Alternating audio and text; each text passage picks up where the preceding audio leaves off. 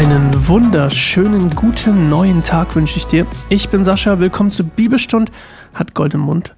Und wir lesen heute Psalm 51 und heute ist ein Glückstag, denn Psalm 51 ist ein ganz besonderer Psalm, denn er hat eine ganz besondere Nachricht. Und weil er diese ganz besondere Nachricht hat, also diese ganz besondere Thematik, ähm, ist das eine gute Nachricht für dich, denn diese besondere Thematik gibt ganz vielen gläubigen Menschen auf der ganzen Welt schon seit jeher äh, Trost, sage ich mal einfach. Trost ist vielleicht so ein Wort. Und dieser Psalm ist wirklich sehr, sehr oft benutzt, wenn nicht sogar der meist ja, benutzte Psalm eigentlich so ähm, unter den Gläubigen, vor allem ähm, damals würde ich jetzt sagen, ich, ich bin gerade, ich habe gerade überlegt, ob das heutzutage immer noch so ist. Das ist nämlich ein Psalm, der dreht sich um Vergebung. Und es ist ein Psalm von David heute wieder. Und es geht um seine, ja, etwas fragwürdige Sünde mit Bathseba, inklusive Mord, also Ehebruch und Mord und Lüge und ach, alles Mögliche. Und unser lieber David hier schreibt darüber einen Psalm, nämlich über die, ja, über die Sünde. Und obwohl quasi Davids Sünde, und das ist jetzt quasi die gute Nachricht, obwohl Davids Sünde so groß war, obwohl diese Sünde allgemein so groß war und so vielschichtig, hat er Vergebung gefunden. Und das ist diese gute Nachricht quasi, die ich glaube für alle von uns super wichtig ist. Ich habe nämlich vorhin gezögert, ob das heute immer noch so ist, ob das wirklich noch immer der meist benutzte Psalm oder meist verwendete, benutzt ist auch ein komisches Wort, aber einer der meist äh, an, ich weiß ich kein, kein Wort. Was macht man mit Psalmen? Liest, man liest sie, aber ich hoffe, du weißt, was ich meine. Also, dass man sie quasi auf sich überträgt oder auf seine Situation. Und Psalm 51 ist halt einfach ein Musterbeispiel für das Gebet um Vergebung. Und ja, wie gesagt, es geht um die Sünde mit Bathseba. Kannst du gerne mal nachlesen in 2. Samuel 11, falls du die Geschichte nicht kennst. Also ein bisschen krass. Und ähm, ja, es, diese, dieser Psalm gab eigentlich dem und deswegen habe ich auch damals gesagt, weil heutzutage irgendwie, weiß ich nicht, gefühlt ist so, so Sündenbekenntnis und um Vergeben, Vergebung bitten irgendwie nicht so der Trend gerade. Ähm, aber es, damals gab es den Leuten eben diese, diese, diese Aussicht darauf, dass selbst der schlimmste Sünder und das Schlimmste, was du tun, eine der schlimmsten Sachen, die du tun kannst, Ehebruch, Mord, Lügen, also Falschheit, trotzdem durch Gottes Hilfe vergeben werden kann. Und das sogar, und jetzt kommt der Punkt, David wieder als König eingesetzt wurde danach. Also er quasi Wiederherstellung äh, ähm, erreicht hat bei Gott und Heilung. Und vielleicht auch noch spannend, bevor wir jetzt gleich einsteigen, dieses Bekenntnis hier von David, überhaupt das Bekenntnis seiner Schuld für den Mord, für den Ehebruch und etc., tatsächlich kam erst über ein Jahr nach den Vorkommnissen. Dann kam quasi Nathan, der Prophet, und hat ihn über, überführt und ermahnt und dann hat er erst quasi seine Schuld bekennt, bekannt. So, und bevor ich jetzt noch mehr erzähle, zu dem wunderbaren Psalm, lesen wir ihn einfach mal. Vorher würde ich gerne noch kurz mit uns beten, kurz ruhig werden. Das brauche ich nämlich gerade. Und ähm, dann starten wir direkt los. Jesus, danke, dass du Ruhe und Frieden schenken möchtest. Und danke, und das ist vor allem das Ding heute für uns, danke, dass du Vergebung hast. Danke, dass du für uns Vergebung hast, noch auf einem ganz anderen Level als damals vielleicht für David, der Opfer bringen musste, Dankesopfer bringen musste, der, äh, der so einen Prozess mit dir durchgehen musste, der sehr langwierig und sehr leidvoll war und wir heute einfach durch dein, ja, das ist total crazy, aber durch dein Opfer am Kreuz, dass uns Vergebung einfach wie so ein, das ist wie so ein, permanentes Geschenk ist, dass wir immer wieder Wiederherstellung erfahren dürfen, dass wir immer wieder, egal was wir getan haben, solange wir Reue zeigen und, und umkehren wollen, dass wir einfach diesen Weg offen haben zur Wiederherstellung, Jesus. Und dafür danke ich dir, dass du so treu bist, dass du so gut bist und dass du vor uns am Kreuz das irgendwie erwirkt hast. Amen.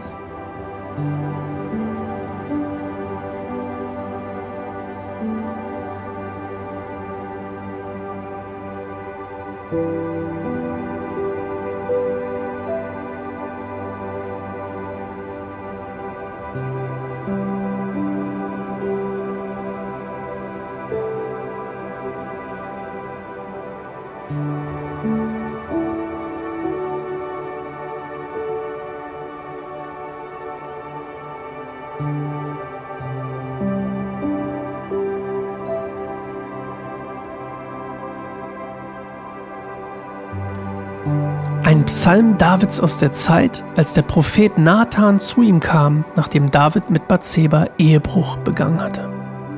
Gott, sei mir gnädig um deiner Gnade willen und vergib mir meine Sünden nach deiner großen Barmherzigkeit. Wasche mich rein von meiner Schuld und reinige mich von meiner Sünde. Denn ich bekenne meine Sünde, die mich Tag und Nacht verfolgt. Gegen dich allein habe ich gesündigt und getan, was in deinen Augen böse ist. Darum wirst du Recht behalten mit dem, was du sagst, und dein Urteil über mich ist gerecht. Denn ich war ein Sünder, von dem Augenblick an, da meine Mutter mich empfing. Dir gefällt ein Herz, das wahrhaftig ist, und im Verborgenen lehrst du mich deine Weisheit. Wasche von mir ab meine Sünden, und ich werde ganz rein werden. Wasche mich, und ich werde weißer sein als Schnee. Gib mir meine Freude zurück und lass mich wieder fröhlich werden, denn du hast mich zerbrochen. Siehe meine Sünde nicht mehr an und vergib mir meine Schuld. Gott, erschaffe in mir ein reines Herz und gib mir einen neuen, aufrichtigen Geist. Verstoße mich nicht aus deiner Gegenwart und nimm deinen Heiligen Geist nicht von mir. Lass mich durch deine Hilfe wieder Freude erfahren und mach mich bereit, dir zu gehorchen.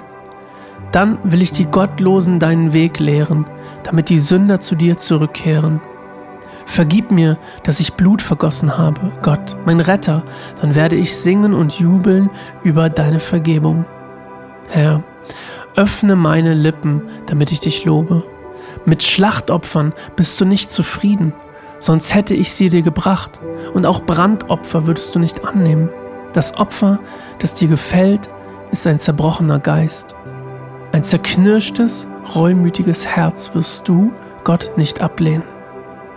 Hilf und erbarme dich über Zion, baue die Mauern Jerusalems wieder auf, dann wirst du an unseren Opfern wieder Gefallen finden und mit unseren Brandopfern zufrieden sein.